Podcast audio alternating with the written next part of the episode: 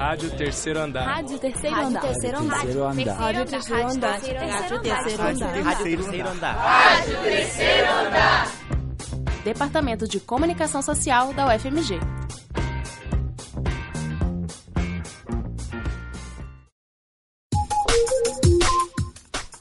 Democracia em Foco. As eleições da juventude para juventude na Rádio Terceiro Andar, na frequência da Fafiche. O ano de 2018 é central para a democracia brasileira. Isso porque nos dias 7 e 28 de outubro ocorrem o primeiro e segundo turno das eleições majoritárias do país. Neste momento, são escolhidos os próximos presidente e vice-presidente, deputados federais e estaduais, governadores e dois terços dos senadores que ocuparão o poder nos próximos anos. A série Democracia em Foco aborda as principais temáticas relacionadas à disputa eleitoral de 2018.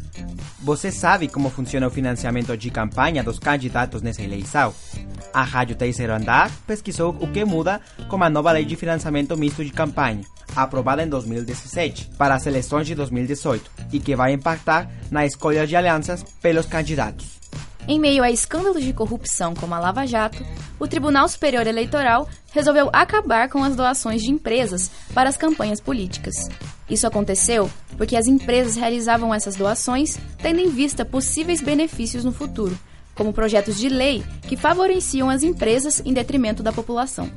Porém, essas empresas eram os patrocinadores majoritários das campanhas, e sem elas, os partidos não teriam dinheiro suficiente para conduzir as campanhas eleitorais. Buscou-se, então, contornar a situação por meio de uma mini-reforma política, que garantiu um novo modelo de financiamento de campanha. Nesse novo modelo, as empresas privadas estão proibidas de fazer doações em dinheiro para os candidatos.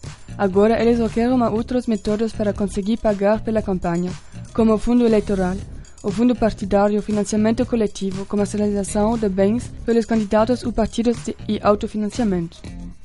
Além disso, um limite de gastos na campanha é estabelecido. Para presidente, por exemplo, o valor limite é de 70 milhões no primeiro turno. Para os deputados, as quantias variam entre 3 milhões a 21 milhões, de acordo com o número de eleitores no estado. Para responder nossas perguntas, conversamos com Rafael Câmara, cientista político e pesquisador do Instituto da Democracia.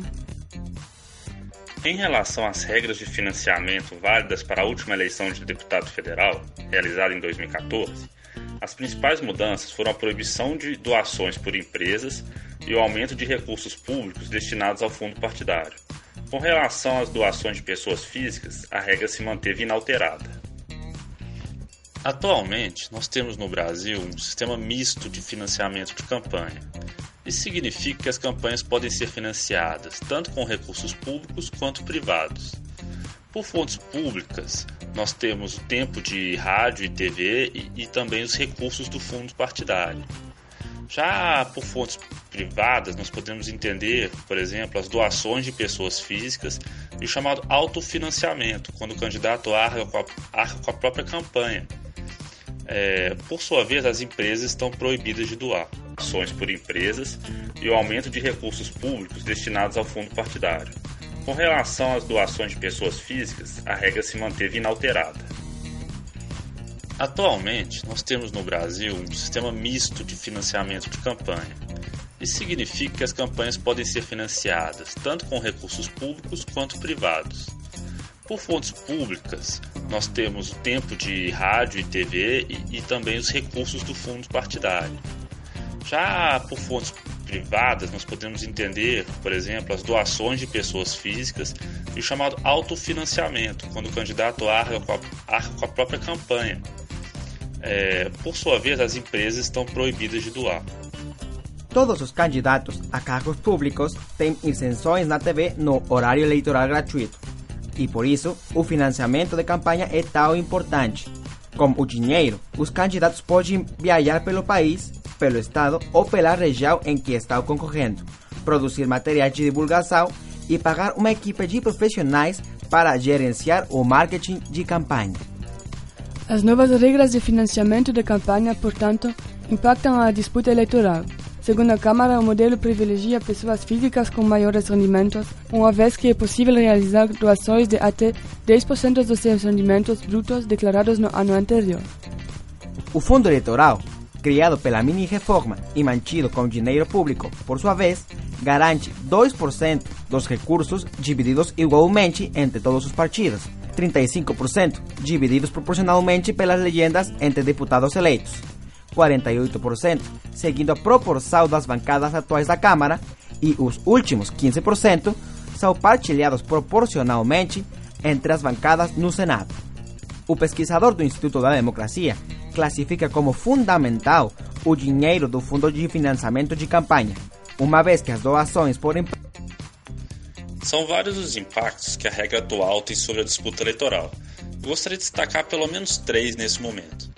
Em primeiro lugar, o sistema favorece as pessoas físicas com maiores rendimentos, dando a essas maior possibilidade de financiar as campanhas.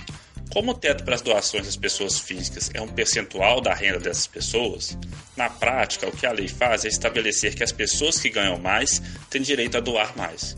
Isso seria diferente se nós tivéssemos um teto nominal, em que houvesse um valor determinado que seria o máximo que qualquer pessoa pudesse doar, por exemplo, 10 mil reais. Como não temos isso, o sistema atual incentiva os candidatos a procurar pessoas com rendas mais altas para ser seus doadores. Outro ponto importante é que os candidatos podem financiar até 100% das suas próprias campanhas com patrimônio próprio. Em um contexto de dinheiro escasso, né, devido à proibição da doação das empresas, isso se constitui como uma grande vantagem. Por fim, com a proibição da doação das empresas, o impacto do dinheiro do fundo partidário tende a ser fundamental nessa campanha. Como os deputados em exercício tendem a levar vantagem sobre os demais candidatos na distribuição desses recursos, é possível que isso implique em uma taxa de renovação bem baixa para a próxima legislatura. Empresas são proibidas, tendo, entretanto, consequências importantes para a Câmara e o Senado. Já o fundo partidário continua valendo mesmo depois da reforma. É uma maneira do governo garantir a existência de diferentes partidos. 95% desse fundo é distribuído de acordo com a proporção de deputados eleitos pela legenda, e 5% é dividido igualmente entre todos os partidos. Dentro dos recursos dos fundos eleitoral e partidário, o STF determinou que 30% deve ser repassado a campanhas de mulheres, para que haja, segundo a afirmação da ministra do Supremo Rosa Weber, a correção da histórica disparidade entre as representações feminina e masculina no parlamento. São vários os impactos que a regra atual tem sobre a disputa eleitoral. Gostaria de destacar pelo menos três nesse momento. Em primeiro lugar, o sistema favorece as pessoas físicas com maiores rendimentos, dando a essas maior possibilidade de financiar as campanhas. Como o teto para as doações das pessoas físicas é um percentual da renda dessas pessoas, na prática o que a lei faz é estabelecer que as pessoas que ganham mais têm direito a doar mais. Isso seria diferente se nós tivéssemos um teto nominal, em que houvesse um valor determinado que seria o máximo que qualquer pessoa pudesse doar, por exemplo, 10 mil reais. Como não temos isso, o sistema atual incentiva os candidatos a procurar pessoas com rendas mais altas para ser seus doadores. Outro ponto importante é que os candidatos podem financiar até 100% das suas próprias campanhas com patrimônio próprio.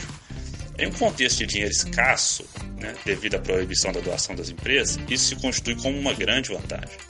Por fim, com a proibição da doação das empresas, o impacto do dinheiro do fundo partidário tende a ser fundamental nessa campanha. Como os deputados em exercício tendem a levar vantagem sobre os demais candidatos na distribuição desses recursos, é possível que isso implique em uma taxa de renovação bem baixa para a próxima legislatura.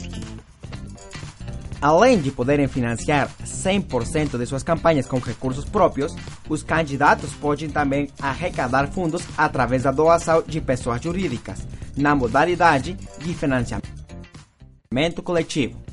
Como resultado da diminuição dos recursos, o período de campanha e do tempo da propaganda eleitoral gratuita na TV e rádio diminuíram, passando de 45 para 35 dias no horário eleitoral gratuito e diminui cerca de um mês o tempo para os candidatos percorrerem o país com suas propostas. As propagandas contam ainda com um tempo mais curto diariamente para os programas eleitorais, contando com dois programas fixos durante a manhã e a tarde e uma divulgação mais dividida entre a programação do dia, através das inserções. O tempo que cada partido ocupa na TV aberta